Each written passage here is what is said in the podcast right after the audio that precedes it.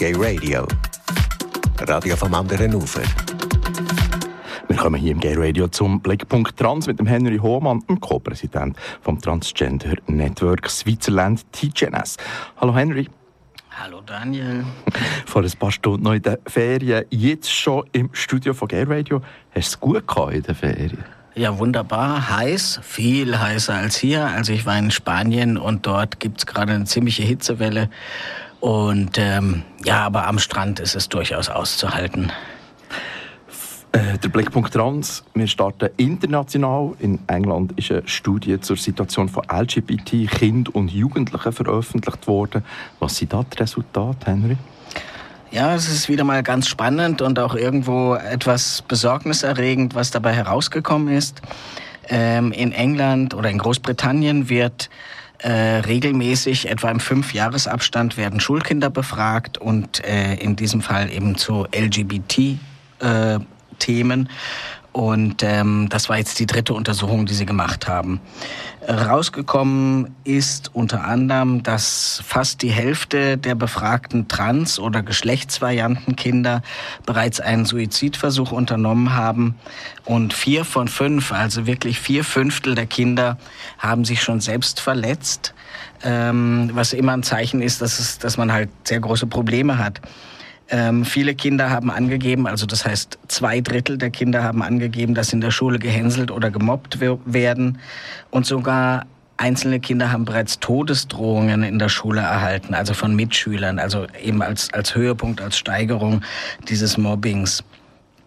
Die Kinder haben auch gesagt, dass auch die andere Seite, die Seite der Lehrerinnen, nicht besser ist. Also die meisten Lehrer wissen nicht wirklich, was Trans bedeutet. Und äh, wenn ein Kind also sozusagen bereits mit dem neuen Namen in der Schule ist, gibt es Lehrer, die sich einfach weigern, diesen zu verwenden, also die Kinder eben gerade nicht unterstützen. Ähm, und ein Großteil der Kinder darf auch nicht die Toilette benutzen, die sie eigentlich benutzen würden als Transjungen oder Transmädchen. Ähm, das ist eine psychisch sehr schwer ertragbare Situation für die Kinder. Die Untersuchung hat zwar ergeben, dass sich über die Jahre ähm, die Situation durchaus verbessert hat, ähm, dass aber der Umgang mit Transkindern im Vergleich zu lesbischen und schwulen Schülerinnen immer noch viel schwieriger und auch viel komplexer ist aufgrund eben der Sache mit Namen, mit Pronomen, mit Toiletten, mit Umkleiden und so weiter. Ähm, jetzt ist natürlich die spannende Frage, das, klingt jetzt so ein bisschen düster, ist das eigentlich in der Schweiz genauso? Und da muss ich sagen, was ich vielleicht schon mehrfach in der Sendung gesagt habe, wir wissen es einfach nicht, weil für die Schweiz gibt es keine entsprechenden Untersuchungen. Ähm, und das wäre aber eigentlich dringend nötig, weil man einfach sieht, aufgrund dieser Untersuchung, dass man auf zwei Seiten ansetzen muss. Einmal halt unter den Schülerinnen, den Mitschülerinnen ähm, von Transkindern, die man aufklären muss zu dem Thema, ähm, aber natürlich genauso unter den Lehrpersonen, die auch an ihren pädagogischen Hochschulen nichts oder praktisch nichts zu dem Thema lernen und auch eigentlich wissen müssen, worum es geht oder wo sie sich darüber informieren können. Also man muss sozusagen doppelt ansetzen. Es gibt ja in der Schweiz einige Initiativen, die sich um, also die Schulbesuche machen ähm, zum Thema Homosexualität, aber zum Thema Trans bietet nur TGNS und auf Anfrage einige wenige Schulbesuche an. Unser Wunsch wäre natürlich, dass das Thema flächendeckend behandelt wird, damit solche Probleme, wie wir sie aus, den, aus dieser englischen Studie gehört haben, gar nicht erst auftreten. Also die Situation hier ist sicher besser ähm, also Todesdrohungen gegen Transschüler sind mir jetzt so nicht bekannt, aber es ist trotzdem in einer sehr schwierigen Lage, in der sich die Kinder befinden, wenn sie sich outen. Ähm, brauchen sie jede Unterstützung ihrer Mitschülerinnen und auch äh, der Lehrpersonen. Und das ist etwas, woran es eben noch schwer hakt. Freude herrscht. Deutschland und Malta haben die Ehe für gleichgeschlechtliche Paare geöffnet. Was sind da eigentlich die rechtlichen Konsequenzen und äh, ja, was haben wir noch nicht erreicht? Ja, jede Menge. Kurze Antwort auf eine lange Frage. Nein, ich werde jetzt noch ein bisschen ausführlicher antworten. Also zum Ersten gibt es ja wirklich viel Grund zum Jubeln. Ähm, sowohl Deutschland hat äh, relativ überraschend so zum Schluss die Ehe geöffnet, wie auch Malta. Ich fange mal mit Malta an. Malta ist ja eigentlich ein sehr konservatives, sehr katholisches Land. Sie haben erst 2014 ähm, die Lebenspartnerschaft eingeführt, auch gegen großen Widerstand und jetzt doch sehr ähm, schnell und überraschend ähm, auch die Ehe für alle geöffnet. Ähm, das ist nicht ganz widerstandslos gewesen. Also wie gesagt, es gab eine große Opposition von katholischer Seite auch. Aber in der entscheidenden Abstimmung hat man einfach gemerkt, dass zumindest man auf politischer Seite sehr dahinter stand. Äh, von den 66, von den 67 Abgeordneten haben 66 mit Ja gestimmt und nur einer hat dagegen gestimmt, weil er sagte, er könne dies mit seinem Gewissen nicht vereinbaren. Das sind natürlich eigentlich sehr, sehr positive Zahlen, muss man sagen. Und wir freuen uns also wirklich sehr mit Malta. Wie gesagt, Malta ist ähm, immer noch sehr konservativ auf vielen anderen Bereichen, im LGBT-Bereich führend in Europa jetzt mit der Eheöffnung, Sie sind schon Nummer eins in dem sogenannten ILGA-Ranking, in dem Ranking der, der LGBTI-Rechte. Ähm, aber leider ist zum Beispiel in Malta nach wie vor die Abtreibung verboten. Also das zeigt, dass da an, in anderen Gebieten sicher noch viel zu tun ist, aber in Sachen LGBT-Rechten kann man nur sagen, super Malta, klasse. Also, dann nach Deutschland. ja, das war, das war irgendwie eine tolle Sache. Das ging zum Schluss ja ganz schnell. Frau Merkel war in einer äh, Talkshow und hat äh, dann gesagt, ja, eigentlich äh, müsste man darüber debattieren und jeder Abgeordnete, jede Abgeordneten Abgeordnete sollte nach äh, ihrem Gewissen entscheiden und nicht nach Fraktionszwang. Und bislang war das eben sozusagen ein No-Go in der großen Fraktion, dass man also sozusagen außerhalb dieses Fraktionszwangs entschieden hat bei dem Thema. Die Ehe für alle ist ja seit vielen, vielen Jahren in Deutschland im Gespräch gewesen. Ähm, seit vier Jahren gab es den äh, Gesetzesentwurf, der immer wieder weitergeschoben wurde, immer wieder vertagt wurde in den Sitzungen. Also das heißt, es war einfach kein Wille dazu, es umzusetzen. Und auf einmal tut sich diese Türchen auf. Und das wurde also ganz schnell überrannt. Ähm, es gab eine kurze Debatte. Ich, ich hing also ganz gebannt vom Internet und habe mir die live angeschaut ähm, mit einigen Statements, äh, teilweise sehr emotionalen, dann teilweise sehr ähm, beruhigenden. Es wird ja niemandem etwas weggenommen, so in der Art. Und dann kam die Abstimmung und die war dann halt ähm, dadurch, dass die Abstimmung freigegeben war, halt so, dass 393 Abgeordnete mit Ja gestimmt haben, also Grüne, SPD und die anderen Linksparteien geschlossen mit Ja und von der CDU auch über 70 auch mit Ja, die ihr Gewissen befragten und eigentlich fanden, es ist okay, dass man die Ehe für alle öffnet, aber doch noch 276 CDU, CSU Abgeordnete mit Nein, also nicht ganz so deutlich wie in Malta. Ähm, das Spannende ist halt, äh, oder die Frage, die noch bleibt, äh, die stand jetzt so ein bisschen im Raum, ist das eigentlich jetzt alles rechtens gewesen? Ähm, denn im Grundgesetz steht, die Ehe und Familie stehen unter dem besonderen Schutz des, der staatlichen Ordnung, des Grundgesetzes. Und Ehe, das hieße ja ganz klar Mann und Frau. So interpretieren es einige. Und da ist die Frage, muss da jetzt die Verfassung irgendwo geändert werden? Muss man da jetzt reinschreiben, dass Ehe eigentlich heißt einfach zwei Menschen, die sich zusammentun. Und ähm, das, das ging so ein bisschen durch die Presse, ob das jetzt äh, noch ein Kriterium ist. Das ist vielleicht noch nicht ganz vom Tisch, aber ähm, Viele sagen, dass der Ehebegriff genauso gesellschaftlich wandelbar ist wie alles andere und dass natürlich damals, als das Grundgesetz gemacht wurde, dass man nichts anderes als Mann und Frau unter diesem Begriff kannte. Inzwischen sind wir weiter und ich denke, oder es, es sieht ganz so aus, als käme es nicht zu einer Klage vor dem Bundesverfassungsgericht. Äh, spannend ist vielleicht noch in Deutschland, die, ähm, der Kampf für die Ehe ist, ist sehr alt. Schon 1992 gab es eine Aktion Standesamt, das fand ich ganz spannend. Da haben sich einfach 250 lesbische oder schwule Paare verabredet, im Standesamt die Ehe zu beantragen, was ganz klar nicht ging. Es gab ja nicht mal die Partnerschaft. Aber einfach sozusagen auf einen Schlag verabredet, wir machen das. Und dann standen da die Standesbeamtinnen und Beamten und sagten, ja, äh, äh, das geht aber gar nicht. Und, und viele solche Sachen. 1993 noch hat das Bundesverfassungsgericht das abgewiesen, die Ehe für alle, weil die Gesellschaft noch nicht so weit sei. Und dieses Gesellschaftsargument war damals schon äh, sozusagen on the top. Ähm, jetzt sind wir viel weiter und deshalb können sie eigentlich gar nichts anderes sagen. Also jedenfalls 2001 wurde in Deutschland die eingetragene Partnerschaft eingeführt, 2017 die Ehe und man kann einfach nur sagen, super. Ähm, also ich persönlich freue mich sehr.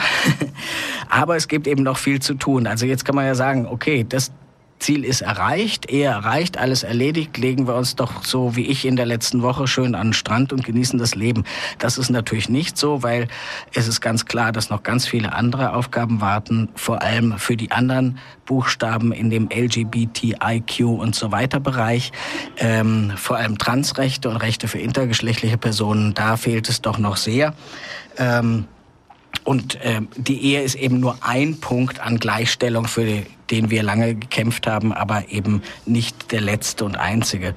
Und es ist noch anzufügen, dass es einen kleinen Denkfehler in dem Ganzen gibt und der ist aber sehr wichtig. Ähm, das geht nämlich um das Thema Lesben, wenn sie verheiratet sind in einer Ehe und sie eine der beiden bekommt ein Kind, dann gibt es nämlich ein Problem, dass nämlich das deutsche Abstammungsrecht immer sagt, in einer Ehe ist der Mann der Vater automatisch, auch wenn er vielleicht nicht der Erzeuger ist, aber er ist automatisch der Vater oder die Person, die sich zu dieser Vaterschaft bekennt. Bei zwei Frauen in einer Partnerschaft geht das nicht und es wird wahrscheinlich vorerst, wenn das Gesetz nicht sofort schon angepasst wird, so sein, dass die zweite Mitmutter ähm, wirklich das Kind noch adoptieren muss, um eben auch Mutter zu sein. Ähm, das ist halt in diesem Gesetzesentwurf jetzt äh, vielleicht ein bisschen schnell gegangen, nicht bedacht worden. Das ist ähm, ein, ein Problem, dass das zweite Elternteil eben da das, das deutsche Abstammungsrecht, und ich glaube für die Schweizer ist es genauso, immer noch in dieser Kategorie von Mann und Frau, Mutter und Vater denkt. Das gilt übrigens auch für Transmänner, die Kinder gebären, sei es in der Ehe oder nicht. Also für, für das deutsche Abstammungsrecht ist die Person, die ein Kind bekommt, eine Frau, eine Mutter auch wenn diese Person rechtlich gesehen ein Mann ist. Und auch da sieht man, dass dieses Abstammungsrecht irgendwo so, so ein uralter Hut ist, der die gesellschaftlichen Gegebenheiten von heute eigentlich nicht mehr widerspiegelt. Ähm, so dass unser Partnerverband in Deutschland, der Bundesverband Trans, vorgeschlagen hat, dass man bei Geburten dann zum Beispiel nur von Elternteil 1 und Elternteil 2 spricht oder wie man auch immer man es formuliert, aber eben dieses Mutter-Vater-Gedingse da ähm, weglässt und durch bessere, passendere, adäquatere Begriffe ersetzt. ja. ja. Ja, und die Schweiz, das ja, ist jetzt die Frage. Das ist die große Frage. Wo sind wir in der Schweiz? Naja, also eben, seit 2007 gibt es die eingetragene Partnerschaft und auch seit vielen Jahren wird hier dafür gekämpft, dass sich die Ehe öffnet. Vor fünf Jahren haben die Grünliberalen eben den Antrag eingereicht, dass sich die Ehe, dass es die Ehe für alle geben soll. Ähm, jetzt sind wir doch schon ziemlich nah dran und wir sind ja quasi umzingelt von, Länger, von Ländern, wo die Ehe erlaubt ist, die Ehe für alle erlaubt ist. Ähm, und trotzdem hat man jetzt im Nationalrat äh, halt doch noch beschlossen, sich etwas Bedenkzeit zu geben, vielleicht auch das kommende Gesetz etwas besser zu durchdenken, was zum Beispiel die Fragen von Mutterschaft oder von Elternschaft angeht und sowas. Ähm, Rechnen wir also 2017 plus zwei Jahre, macht das 2019, dann könnte es vielleicht sein, dass wir 2020 ähm, so weit wären. Das geht halt alles hier ein bisschen anders, ein bisschen langsamer und nicht so überraschend wie mit Frau Merkel auf einmal. Aber äh, man kann schon sagen, jetzt eine Hochzeitstorte backen wäre verfrüht, aber wir heben uns das auf, vielleicht für 2020. Wir in der Schweiz machen es eben mit deutscher Gründlichkeit. Ja, genau. der Blickpunkt Trans mit dem Henry Hohmann von TGNS und da gibt es News, nämlich äh, aus dem Verein, nämlich die Gründung von einer Gruppe für Transeltern. Ja, genau. Wenn wir jetzt schon gerade beim Elternthema sind. Ähm, ja, wir haben gesehen, es gibt sehr viele Transmenschen, die vor ihrer Transition oder auch während und danach Eltern geworden sind. Ähm, das macht es für die Kinder manchmal gar nicht so einfach. Also zum Beispiel, wenn, ich sage es jetzt mal so, der Papa äh, oder die Person, die sie für ihren Vater hielten, auf einmal sagt, ich bin eigentlich eine Frau, ich mache jetzt eine Transition, ich lasse mich angleichen, äh, ich bin jetzt die so wie noch. Wie ist denn das für die Kinder? Wie können die damit umgehen? Also seien es Erwachsene oder größere Kinder oder auch kleine. Und ähm, wie geht man auch als Elternteil, also als transitionierender Elternteil mit dieser Situation um? Wie erklärt man sich selbst in der Schule? Wie, ähm, also überall, wo es auch um die Kinder geht, äh, möchte sich diese Gruppe einsetzen. Es geht ähm, auch darum, sich auszutauschen, andere Eltern kennenzulernen, die in derselben Situation sind. Also sei es auch, wenn man bereits transitioniert ist und äh, einen Kinderwunsch hat, gibt es eben auch verschiedene Möglichkeiten, zu denen man sich austauschen kann, wie man dann ähm, ein Kind erzeugen oder gebären kann. Und das sind alles Sachen, darüber gab es bis jetzt eigentlich nur so eine vage Vernetzung. Wir möchten da eine Gruppe gründen von Transgender Network aus, ähm, um diesen Austausch zu erleichtern. Die Gruppe steht also quasi in den Startlöchern. Wenn es jetzt jemanden interessiert, ähm, kann man sich einfach melden und vielleicht kurz sagen, was die Motivation ist, weshalb man sich dafür interessiert und mitmachen möchte. Unter folgender Mailadresse, die heißt einfach Transeltern in einem Wort, at tgns transeltern.tgns.ch findet man auch auf unserer Webseite zum Beispiel transeltern.tgns.ch Und jetzt noch Glanz und Gloria. Da geht es um Medienarbeit und um einen Blick. Genau. Ja, nicht nur das, gibt da noch, also es gibt auch noch ein zweites positives Beispiel. Und ich weiß, dass Daniel jetzt schon wieder ganz begeistert ist, ähm, weil Glanz und Gloria ist immer ein gutes Thema. Ja, es geht um ein positives und ein negatives Beispiel. Ich fange mal mit dem Negativen an, dann hören wir mit was Positivem auf. Das ist also psychologisch durchaus angebracht. Ähm, es geht um die Trans Pride in Istanbul. Die gibt es jedes Jahr, so ist die, wie es die Gay Pride in Istanbul gibt und wie in den letzten Jahren praktisch jedes Jahr ist sie auch verboten worden. Ähm, diese Kundgebung, ähm, also die Behörden haben es untersagt, weil es äh, würde die Sicherheit von Touristen gefährden und die öffentliche Ordnung. Also das sind natürlich extrem vorgeschobene Gründe. Es geht einfach darum, sie möchten das nicht haben. Ähm, und so sind die äh, Leute trotzdem auf die Straße gegangen, zumindest in einem kleinen Grüppchen, haben demonstriert und wurden ähm, auseinandergetrieben mit Wasserwerfern und Gummigeschossen, wie man es aus den letzten Jahren leider so häufig hat sehen müssen.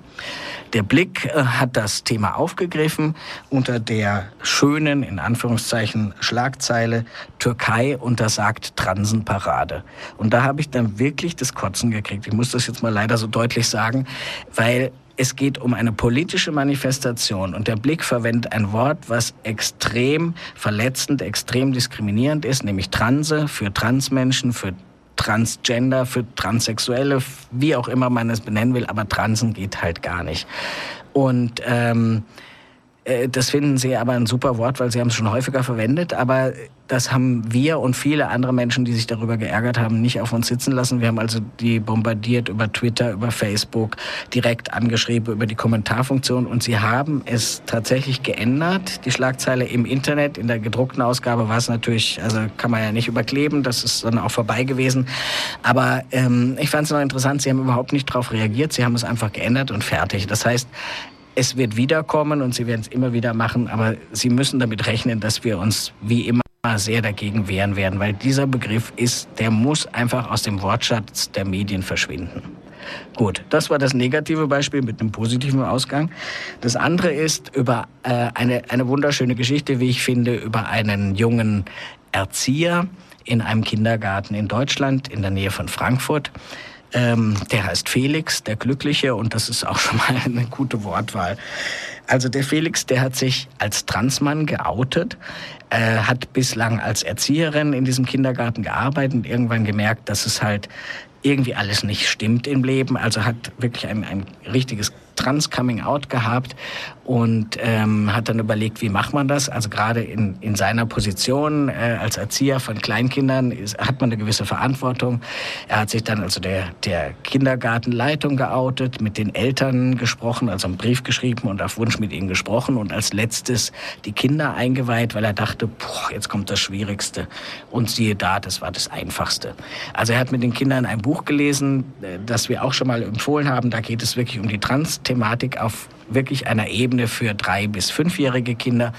Und die Kinder haben, ähm, also so berichtete ein Vater, haben dann einfach gesagt, die sowieso, das ist jetzt der Felix. Und dann ja, hast du dazu Fragen? Nö, ist doch völlig okay. Also das heißt, Kinder in einem sehr kleinen Alter haben eigentlich gar kein Problem mit einer Transition. Die sind ja auch noch in dem Alter, wo man Sachen sich so doll wünschen kann, dass man auch sowas wie einen Geschlechtswechsel, das ist einfach wie ein doller Wunsch gewesen oder so, die nehmen das einfach hin.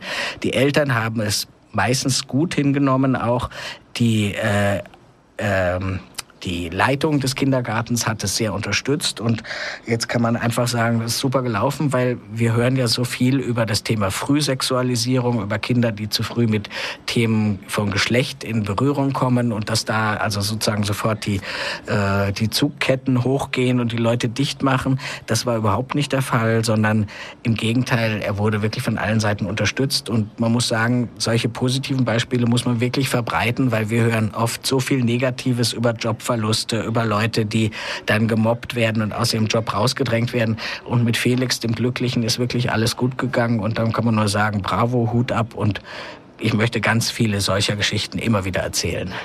Eine schöne Geschichte. Merci, Henry, für die Besuch hier im Studio. Der Henry Hohmann ist Co-Präsident vom Transgender Network Switzerland TGNS und der nächste Blickpunkt Trans gibt es hier im Gay Radio am 13. August.